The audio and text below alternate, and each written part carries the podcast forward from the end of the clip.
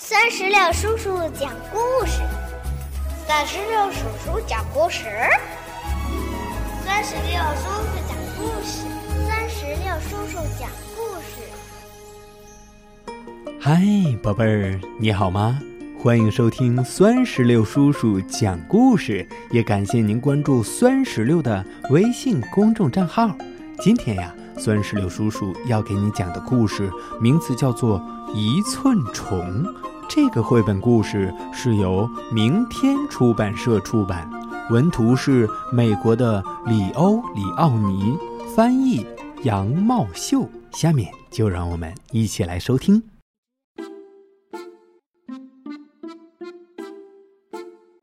有一天，一只饥饿的知更鸟看见了一条一寸虫。碧绿绿的，像是一小块祖母绿宝石，停在小树枝上。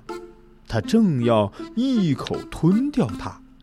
哎，一寸虫说话了：“不要吃我，我是一寸虫，我很有用的，我会量东西。”知更鸟听了以后说：“真的吗？”那你来量一量我的尾巴吧。一寸虫说：“那容易，一、二、三、四、五寸。”知更鸟听完说：“哇，真的呀！我的尾巴是五寸长啊！”然后它载着一寸虫飞去别处。找其他也要量一量的鸟。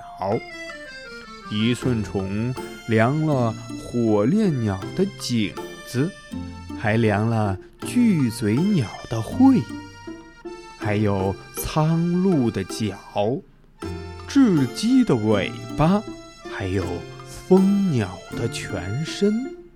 有一天早晨，夜莺遇见了一寸虫。夜莺说。一寸虫，来量我的歌吧。一寸虫说：“我要怎么量歌呢？我只量东西，不量歌。”夜莺说：“量我的歌，要不然我就把你当早点吃了。”于是，一寸虫想到了一个点子，他说。嗯，我愿意试一试。你开口唱吧。于是夜莺开口唱起了歌。一寸虫动身量，它量啊量，量啊量，一寸又一寸，一直量到不见了踪影。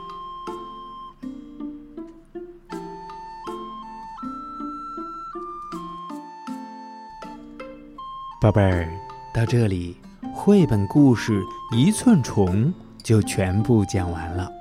在刚才的故事里，我们听到一寸虫给那么多的动物量了脖子啊、脚啊、爪子呀，还有尾巴呀。